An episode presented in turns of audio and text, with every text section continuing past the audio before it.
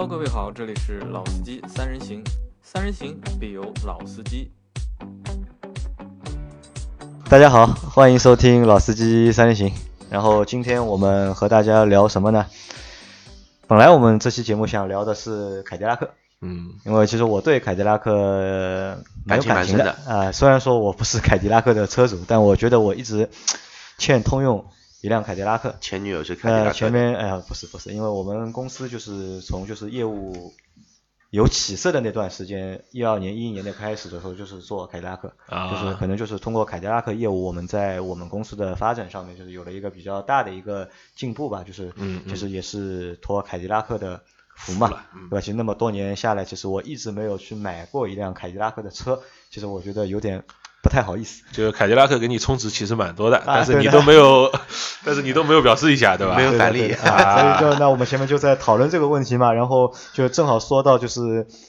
前面你们有问我嘛，就如果我选凯迪拉克的话，我可能会选哪对的辆车？对的，然后我说我选 S X，这个时候我就跳出来了，我跟他说，我我刚刚我跟杨磊我们闲聊的时候，我跟杨磊说，我说 S I X 这个车呢，呃，坦白讲，在凯迪拉克里面其实算是一台不错的车，但是 S R X 有一个有一个问题啊，就是它是墨西哥产的，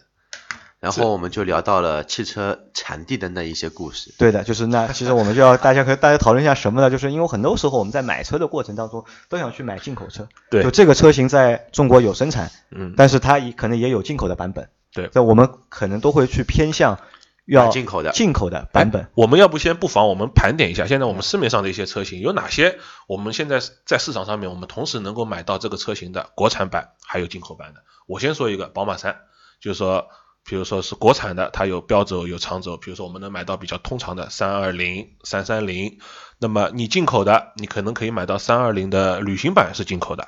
对吧？还有一个三四零，三四零，这是一个进口的三点零 T 发动机的，对吧？那阿 Q 你你这边有什么车型是既能买到国内，既能买到进口，也能买到国产的？可能说同一个系列，你比如像奔驰的 C C Class 的话，你像国产的长轴、短轴都是 2.0T 的 M274 嘛，这一款发动机都是国产的。对那全系的都是国产的。然后有一款呢是 C 的一个酷配，还有 C 的 Wagon 都是德国的一个当地产的，就是旅行车，跟宝马其实情况比较类似，就是情况一样。还有像大众，大众的话呢，其实我说个比较偏门的车，中国有卖高尔夫七，但是呢，中国也有卖高尔夫七的 Variant 旅行版。呃 Variant，呃对，呃，但是呢，呃，一个是 Made in China，另外一个呢是墨西哥造的。啊高高尔夫七是旅行版是墨西哥造的墨，西哥造的。然后之啊前的话呢，像上一代的高六的话呢，它有一个叫 Cross Golf，然后 Cross Golf 叫这一代的话，它改名叫那个呃高尔夫呃高尔夫 Sport。Sport 还是 Sport Plus 是？哦，对，Sport Plus 这个系列，对。然后其实这一代的就是说，呃，德国是叫德国美国是叫叫高尔夫 Plus 啊这一款哦车型，嗯嗯，然后呢，它的产地其实是很正宗的狼堡出的，狼堡出的，嗯，还有让我想一下，其实我们就说纯进口的吧，纯进口的话，也我们也拿大众或者说拿奔驰来说，我我举个例子，你买个奔驰的 A 或者买个奔驰的 B，其实就前驱平台的奔驰，你不一定是能买到德国当地造的一个奔驰的，嗯，呃，MFA 平台的一些产物，嗯你更多的可能性是买到的是什么呢？是芬兰，芬兰。啊，芬兰还有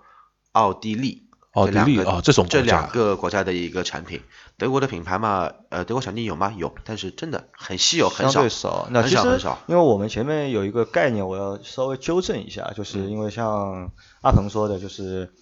三二零，对吧？对前面三国产现在是三二零 i 和三二零 li，对，对吧？然后进口的话就有那个三四零。三四零对吧？其实这个我觉得还不算一个同一辆车，不算同一个车型嘛，只是算一个同一个车系，不能同一个车系，不同的排量，不同的就是车型，对吧？然后那其实，在三二零最早的时候，在上海四 S 店卖的话，其实就有那个短轴版就有国产的华晨的，和还有就是那个南非的那个产地南非。对，就是进口的那可能就是等于是一些尾货了，啊，吧对，其实也不叫尾货，因为我觉得是这样，因为现在随着就是中国汽车市场的发展和就是整个全球的汽车工业的一个发展和一个变化，就是嗯。可能就是很少，现在越来越少，就是有就是同一个车型，就同一个车系里面同一个车型，嗯。中国也有生产，然后国外工厂也有生产，其实越来越少了，因为可能就是要么就是索性就全部进口的，对。或者索性就是通通在中国生产，然后比如说发往全国啊，对，比全世界各地说的就是最近的那一辆，就是呃沃尔沃的 S 九零 S 九零长轴距长轴版，长轴距版对长轴版，对这辆车就是在中国生产生产，然后发全世界。然后没有，它 S 九零它是只发美国，嗯现在只发美国，然后欧洲呢，它是根本就压根就不没有引进长没有长轴版吧？长轴版是没有长轴版，包括我一个小伙伴在俄罗斯看到了 S 九零长轴，那可能也是中国发出去的，也有可能就是它可能是通过什么平行进口啊，或者甚至有可能东北就直接开过去，也有 可能都有可能。对，因为其实我们想说的是什么呢？想说就是因为我们以前在买车那个过程当中，就是总偏爱进口，对对吧？总偏爱进口。其实我们要在偏爱进口的这个过程当中，要其实要去看一下。嗯虽然说进口就比如说大前面说的大众也好，奔驰也好，对吧？它虽然说是德国品牌，但是它的进口不一定是是德国进口，是德国制造就是。要理性看待这一些东西。对吧？其实比如说我们前面开玩笑嘛，就说了很多就是各种各样的状况。呃其实从理论上来说，就是中国的就是加工或者是生产力相对来说一年比一年好，就是跟从没错一个阶段比一个阶段好吧？没错没错就是新的生产线，对吧？因为我们现在国内的生产线一直一直在增加嘛，对一直在增加生产线，就一直在增加，一直在增加。其实理论上都是新的技术，然后新的就是培训的方式，对可能再包括就是新的员工，就因为可能现在的很多的年轻员工的素质也提高了可能都是九零后，然后相对来说比以前那些就是员工的受教育的程度会更高一些，那可能他们就是工作的效率或者做出来的东西可能会也比就是之前会好上一点，对吧？所以说我们不要去就是歧视或者是对国产的就是车，就是在中国制造的车有偏见吧？我觉得。呃，是的，正如刚刚杨磊所说的，就是说我们现在啊，我的观念就是关于一台车它出来的品质是怎么样的，我觉得就是我们还是要更多的把注意力放在这个厂上面。我觉得现在我们像国内啊，有很多这些合资车厂，他们把工厂可能有的是甚至是一零年以后的，一零年、一三年，甚至像最新的一五年，每年都有这个厂好多工厂好多工厂，它都它都呃合资厂它都投资在华建厂了。那我可以说，这些在华新建的这些工厂里的设备，一定是比它在德国本土原产或者它在美国原来那些地方，甚至于什么刚刚 S X 的墨西哥这个厂，它建的越是晚，它里面的设备越是新，它的管理的那一套流程也越是新。从理论上来讲，它造出来的产品品质的上限一定会更高的。那么，之所以我们刚刚我们没有办法下结论说，可能有些新造的厂，它的产品的品质一定比，可能说与什么德国产的或者美国产的更好，是因为可能在管理上，我只能说可能中德或者中美或者中西方之间会有一些差异，但是我觉得。呃，从我这几年我自己，我们也是从事这个汽车零部件这个行业来来讲，我觉得这个差异实际上是在逐步逐步的，甚至说是越来越小。因为我记得当年这个宝马他们在华晨那边建厂的时候，他们那边就是强调的是一句话，就是这个世界上的宝马车只有一种品质，就是宝马的品质。所以说，我觉得有些那个车车的 4S 店也好，或者车企也好，就在宣传他们进口车的时候，可能有时候真的应该换一种思路，就是去去那个。我记得，比如说有个品牌，它喜欢是什么什么 export 呃 export experience，就进口体验，就是他会强调、哦我这个是进口，对我这个是进口车。但是，但是对于这些，我可能我就会有一个疑问了。那请问？你是不是在变相的承认我的国产车是不如我的进口车的？我觉得这个其实就是有一点耳光来回抽。就是就是就是，其实进口车对你产生的利润是没有错，但是国产车其实也对你产生，其实是应该产产生更多的利润才对。那我们就可以稍微就是之前因为盘点嘛，对吧？对我们再盘点一下，就是世界上有哪些国家嗯生产车会比较多？嗯就是哪些国家生产车会比较多？比如前面我们说到，比如说先拿德系车来说，嗯就是德国的车，那它在德国本土肯定是有有一部分是生产，对吧？然后在海外，比如说大众、大众其实大众、奥迪，然后在斯洛伐克、斯洛伐克、葡萄牙、葡萄牙嗯在捷克都有，西班牙对西班牙都有厂。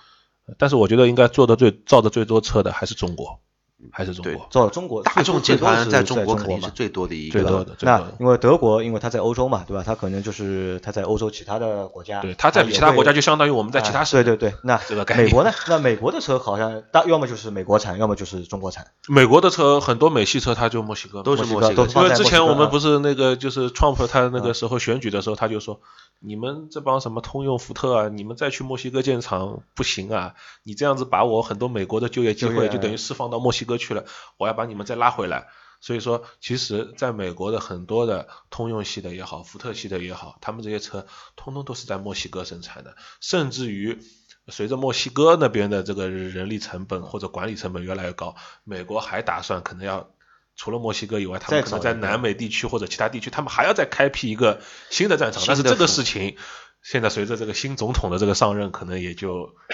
也就现在可能也就暂时要搁置了。但是我自己认为啊，我觉得美系车，比如说我们现在凯迪拉克这种，我真的认为我们要通用这个新厂造出来的凯迪拉克，我真的我我我我完全相信它可能的品质啊，它产品的一致性，可能真的是要比那些什么墨西哥要产高于墨西哥。对，我是这么认为的，因为它的毕竟它的厂是新建的，它的设备都是新的，它的员工也是一些，就像刚刚杨磊提到的，是一些可能甚至九零后，他的本来他的文化对，或者说是之前从别克品牌提升到凯迪拉克品牌里面去做，它的素质肯定会有所提高。对那我们我们去算一下，就是或者我们再去排一下全球范围内，嗯就哪几个国家的就是生产力或者是加工的能力可以排在前列的？是到底是美国人做的车好呢，还是德国人做的车好，还是日本人做的车好？就单纯就是生产力或者加工能力上面来说，我我我自己的感觉是，说实在话，我如果我现在我自己买车啊，我可能没有一个非常具体的一个数据，我可以得出这个结论。但是我自己的感觉是，我可能我买一个德系车的话，我可能只会认德国本土生产；我买一个日本车的话，我可能也会认日本本土生产；我买美国车，我就自然认美国本土生产。那除了这个德国、美国、日本以外，我真的不太认为说其他的一些国家或者地区，它造出来的车子会跟我们，因为我们现在国内的那些合资的国产车，其实他们不是一年两年了，有些造的早的，像大众这种已经是要二十二二十多年了二十有二十年，可能要三十年了，对吧？你像大众、上汽大众，其实就是从第一部桑塔纳下线到现在，已经是超过三十年有，八几年嘛，对，已经超过三十年了。我真的认为这些合资厂，他们是真的在中国，他们是打算是生根落地生根的啊。包括像大众，其实我们也应该感谢他们能够把他们的这个当当年，不管他们是出于什么原因也好，但是对于我们中国自己的民族工业来讲，他们当年八几年甚至九几年。来到中国，其实对我们自己本身民族的汽车工业的发展还是有非常多的一个帮助还是有非常大大的一个扶持的作用。对，对，所以我觉得从现在来看的话，我还是回到刚刚那个观点，就是我我真的认为，可能我们中国在做车这个方面，我们的国产车真的也可能也就是跟德国、跟美国产或者跟日本车、日本产的车比起来，我们可能会相对可能会稍微稍微可能差那么一点点的意思。可能是在某些细节的地方，对但是能会差这个地方并不是说我们造不出来，而是像可能前面刚刚是我们成阿潘说的某些的管控方面的一些差异。对对而且而且你要知道的是，呃，虽然我可能跟德国产的我们国产车跟德国产的差那么一点意思，但是价格上那是差很多的。就是便宜我们对我们这我们要便宜很多很多嘛，所以说我觉得从这个角度来讲的话，嗯，我的感觉就是我们其实应该是买车的时候，就是你除了我可能我们比较老的想法，我一定要进口车以外，那当你真的选择进口车的时候，你是不是应该真的考虑一下它的产地？那如果像是一个南非产的宝马三系跟一个华晨宝马国产的宝马三系摆在你面前的时候，我可能真的会去考虑一个国产版的。我也会选国产的。为什么？就是因为即使生产线一样，生产工艺一样，但是可能因为工人的就是差还是会有差别嘛。对，每个国家的人或者每个区区域的人，他们的一些属性啊，或者是习惯啊，都会不一样。我们比如说我们以前听过一个笑话嘛，就比如说大家在工厂里面拧螺丝，对吧？德国人说好拧八圈的，那他肯定就你八圈，对吧？然后美国人说好拧八圈的，他心情不好，他可能他也拧八圈，然后心情好的话，他帮你拧个九圈或者八是八圈半，八圈半是吧？或者是放到再放到一个地方，那那个时候那个笑话可能是说中国人的，就是嗯标准是要拧八圈的，是吧嗯？他拧个七圈，他看看啊可以了，牢了啊，结束，对吧？所以说这个这个只是一个什么呢？就是每个区域的人的，因为可能和思想啊、和一些环境啊不一样，可能他们出来的东西可能会稍微有点不一样。那前面我们也说了嘛，就是也不要去看低中国产嘛，对吧？对。其实，对，你就你南非产也好，葡萄牙产也好，对吧？墨西哥产也好，对，其实说不定比中国还要。不靠谱，我觉得是完全有这个可能的。我觉得完全。前面你们也说了很多例子嘛，这现在呢就把这几个例子和大家再举。阿 Q，你来说说看。我们就当说笑话，就是你们在。我们不针对我，我们不针对什么某一个品牌或者某一个车型。笑话来说，我们就说来就闲聊的这个。我们做一个谈资，反正我遇到过两个品牌，都是德系品牌，然后一一个但不是在德系，不在德国生产。有一款呢是在德国当地生产，有一款呢是中德合资的。然后我们先说一个中德合资的，其实他们故障是一模一样。中德合资的某一台神车呢，呃，你一说神车，你又说不说品牌，这个就走光了。神神车很多啊，哦，神车很多很多很多。这款车型呢，在客户提回家，呃，其实真的非常类似。他们类似到，呃，都是在从 4S 店开到家站的路上，发现这台车可能说有一些异响，异响且特别明显，像人家金属的碰撞声。嗯。然后都在加油站把油加好之后抛锚了。结果发现同一个问题，就是元宝梁螺丝没有拧。就是什么是元宝梁？就是我们的发动机的一个副车，就是我们车的副车架的螺丝是没有上紧的。就是发动机跟车架本身是有点脱离的。对，就简单来说，就等于说你一个还没有充的机器人，你下线但是这个机器人所有的我们说关节螺丝都没有上，就这种概念。是完全是不靠谱的一种做法。然后后面这一台原装 Made in Germany 的这一台车子也是一模一样的故障。最后呢，两台车都是推车。推车。推车。而且这两台车都很夸张，都是一共四个螺螺丝。呃，合资品牌是完全掉了三个螺丝，还有一个螺丝连在机体上面。呃，原装进口呢是一共四个螺丝，掉了一个，两个完全松了，还有一还有一个是牢固的。嗯啊，那可能还稍微靠谱一点。一个是拧了 七圈，然后 那辆是只拧了 五圈。呃，还有一辆是可能是想提早下班就不拧了就算了。这个拧肯定都拧了吧？可能没没拧紧吧？开的时候就是会有震动啊，震动就松掉了嘛。对，而且就是说我个人认为，因为作为一个汽车的一个终端从业者，其实你的车呢不用去看价格好坏，我们不不谈贫富贵贱，其实。就光看产地的话呢，你其实无法去完全判断这个车是不是一台好车。是的，我甚至亲身经历过一台呃三四百万的车，转向机发生故障，四百公里的新车，而且是转向机在高速行驶中完全那很危险，要人完全是就是说没有任何的助力工作，嗯，呃还好，呃那个客户作为一个老驾驶员。他把这辆车稳住了之后，很愤怒的冲冲到我们公司来，经过跟那这个是要砍人，经过跟呃集团也好，跟供应商呃跟我们那个总机厂的一些沟通也好，最后把这辆车换了一台车。其实我想表达是什么呢？就是无论你的车是便宜的进口车还是贵的进口车，哎，不用太去迷恋进口车这三个字。其实它真的并不一定靠谱，跟就跟阿潘说的一样，呃，你如果说明知道这一台车不是。原产地是刚刚这三个国家的，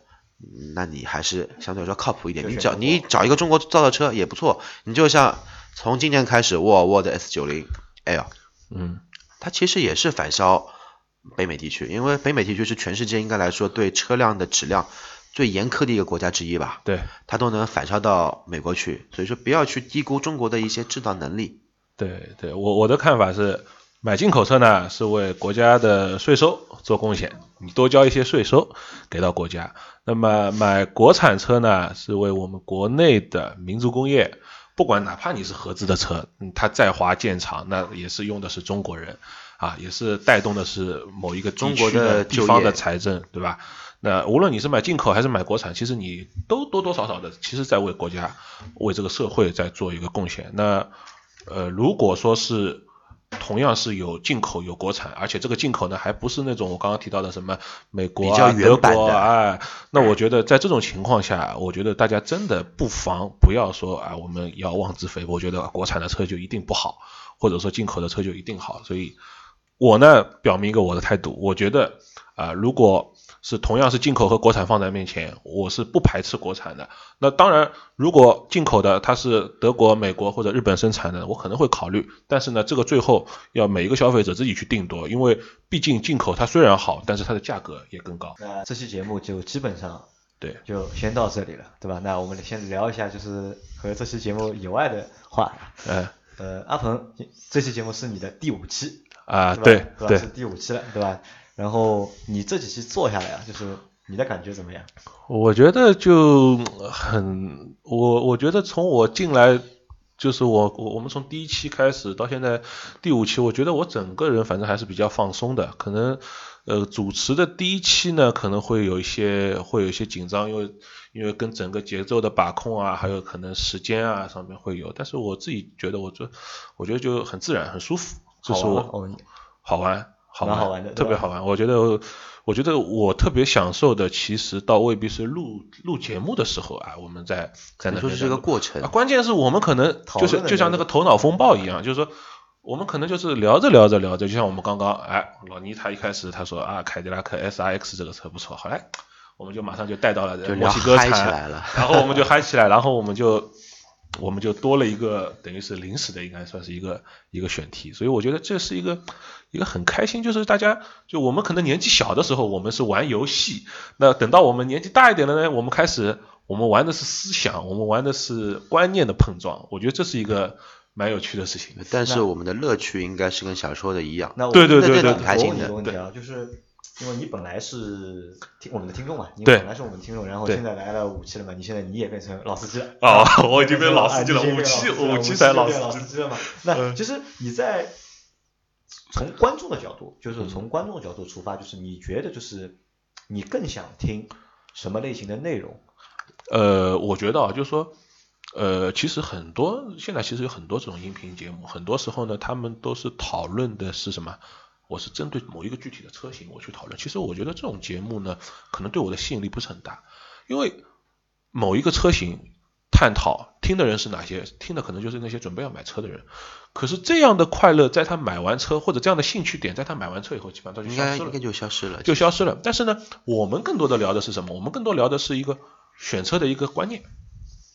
选车的一个呃购车时候的一种方式，比如说贷款啊或者怎么样，还有购车时候的一种心态，包括你后面养车，你怎么养车，你怎么用车啊？你在面临比如说车子出现一些事故的时候，你的啊，你的保险、你的一些索赔啊，这些就是跟你生活当中很多跟车有关的环节，你是就这个节目就它不是一种一种一剂猛药，你一听听完以后觉得哦，我车子买了我就没有需求了，而是我觉得我想我们想做一个节目，就是像不像西药那样那么猛，而是像中药一样，它是可以给你一种对，它是给你循序渐进的，它是可以每天晚上陪着你下班的，或者说让你在睡觉前面能够陪着你陪着你入睡的，或者说就是你听着听着，你可能过了几个月，你再回过头来去听那期节目，你可能能够 get 到我们某些点的这个，呃，我觉得这个可能是包括我们学我们之前聊到的中美的一些购车的一些消费理念上的差异，就是这个东西可能。其实我们开始讲的时候，我相信有可能不少听众他是他不一定能明白，可是有可能你过了几个月，甚至你过了几年，你觉得哎，好像是这么一个道理。我觉得，呃，其实推动中国的汽车的一个文化的发展，其实需要一些单聊车型啊。我们今天主要聊哪个车，它什么配置，它什么发动机，但是有时候也需要一些这种文化类的，就是我们怎么样让我们的受众变得更加的、更加的懂车，或者说更加的会会去用车，会去养车。我觉得这个才是可能我觉得比较开心的地方是说到了我的心坎里。啊。因为在最早我设计这个节目的时候，因为当初其实最早设计节目有几个原因嘛，嗯一个原因呢，就是因为我们公司就是一直在从事就是汽车的一个互联网推广的一个业务，因为这个是和我们公司的本质是有关。嗯然后呢，还有一个原因呢，是因为那个时候阿 Q 来到了我们公司，对吧？然后阿 Q 啥我蛮喜欢的。啊蛮喜欢的，我欢喜讲，就讲我有点有力道没地方用啊要事体就是啊要事体啊，就讲什么有没有啥事体好被做做，对吧？有什么事情可以为他开辟一下的。那么然后那个时候老倪正好也加入了我们，那么我说那我们搞一个，因为本来想搞什么搞视频节目，对吧？搞视频节目太烦，而且我们颜值都不高因。为啊，关键我们颜三个但是但是关键问题是什么啊？你你们想想看，就是如果我们上手我们就搞视频节目，可能人家先看到你的脸，他就不想看下去了。可是呢，如果你先搞音频节目，用你的声音，我我其实我对你们就是印象最深的其实是阿 Q 的声音。对，我觉得他这个声音基本上是广播电台应该是可以不是因为这个深夜里面陪别人聊聊天的 阿 Q 是什么呢？阿 Q 是正宗正宗老司机，老司机。对？因为个套路啊，就老深的了，对吧啊？这个套路很深的了。我觉得就是说，我们可能现在我们用我们的内容嗯，可能去已经影响到了一部分我们的受众。我觉得可能以后，我觉得我们不一定说我们一定就不考虑我们录视频，也可能，甚至以后我们可以我们可以直播嘛，对吧？啊，我们今天几直播其实我？们已经要试了，因为直播已经要试了是吧可能下周的话，我们就可能会开直播，因为现在啊因为工作的就是时间匹配度上面可能有点问题，嗯所以呢嗯暂时还开不了直播。那那个时候我们我做这个节目，那我想那我们就搞一个音频的节目，我们相对嗯来说会比较简单一点，门槛会低一点门槛会低一点。对然后包括呢，其实我们现在我看我的我们的内容设置是这样的，比如说我有三个人，在三个人，然后一个七零后，一个八零后，一个九零后，然后呢三个人的背景呢其实还都不一样。嗯就是我其实不能算一个就是老司机，对我可能只是对汽车品牌的一些营销啊，或者是一些就是营销类的方面的角度角度比较相相对说接触的多一点，看的多一点。那阿 Q 其实是一个正宗的老司机，对吧？他从呃一线从业人员很早就开车，然后自己还从事和汽车销售有关的工作，对吧？看的人很多，卖的车也很多。然后老倪也是个老司机，老倪从二十多岁就开始嗯，学车开车，然后开到现在已经也二十多年了，对吧？那其实在这个过程当中，我就想呢，我们把三个人从不同角度的内容或者不同角度的观点去融合在一起，去说一件事情或者说几件事情，那这样的内容可能会有人要听，或者是对有人对这会会对这个东西感兴趣，因为其实我们可以这样看，就是在汽车工业也好，就是汽车也好，在中国发展其实也就二十年，二三十年，其实我们车其实普及也就对，最近10其实也就对真正的进入家庭普及，可能也就最近十年。对大家来说，其实中国的汽车的文化其实是有很大的一块空白我。们需要去补这个课，我觉得。其实也不叫去补这个课吧，我觉得总有人要去做这样的一个事情，对吧？就像你你那天和我说的两句话，我觉得我印象也蛮深的，就是比如说你一听我们的节目就知道我们是三个是上海人，对吧？可我觉得原因有两个，为什么你能一听就知道我们是上海？一是口音，对其实我们三个人就是其实标准化都不算太标准就是是有上海口音的普啊，通有话，对有对对有上海海对普通话都不太标准吧？对，普通话都不太有一些标准的。蛛丝马迹对，这是露这是出来的这是一点，对吧？还有一点可能就是还有一点可能就是什么呢？就是可能我们考虑事情的一些思路，对或者是思路思维的方式，那可能比较符合就是和上海人比较像嘛，因为我们本身就是上海人嘛，因为你嗯也是一个上海人听众，那嗯一听啊你就觉得啊这这三个家伙可能就是哦我们是一路啊人，或者说我们很多地方我们会比较接近。当然，我觉得肯定会有一部分是想法不一样的，但是我觉得求同存异，肯定是要有不一样的地方，我们才能够碰撞出这个火花。的确是这样。那所以就是我也希望什么呢？就是我这这个话呢，我是说给就是很多的就是用户，就是或者听众朋友们听，就什么呢？就是我也希望就是你们能够多关注我们的节目，对吧？我不要打赏，然后我也不要什么，就是你能够每天如果能有时间花个半小时在下班的路上听听我们的节目，如果有意见，不管你觉得好还是不好，能够给我们留言，因为现在基本上我每天都能够收到十几条嗯，后台的留言。就是我我昨天还和王琦在在分享，就是我是嗯。看给我们的留言，其实说好的人很多，嗯。然后说不好的人其实也很多，然后包括甚至已经有人开始问我们问题了，就是比如说他想买车，然后想他有什么预算，然后想买什么车，已经慢慢的已经开始就是有很多用户和我们互动了，然后我其实每我对每一条留言和评论我都会做回复，嗯，然后呢也希望大家能够如果有什么想想和我们说的，或者是也可以有意见，也可以喷我们对，喷我们就是我们承受能力非常强，对吧？呃，但是还有什么呢？就是因为我从我们从这一期开始，然后我会在我们的微信的公众号里面，我们会放一个就是我们的一个用户群，就是一个群的一个二维码。如果你们对我们感兴趣，或者是也有兴趣参加我们，或者对我们讨论话题有兴趣的话，那你可以扫我们的二维码，加入我们的那个微信的那个群。然后我老倪、阿 Q、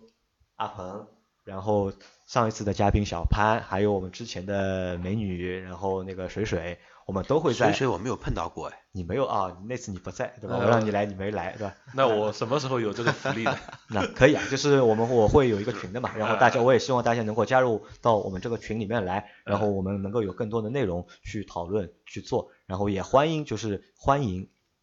有想法的小伙伴来参加我们的节目，像我啊这样子。好吧，那这期节目我们就到这里了。好谢谢大家谢谢大家。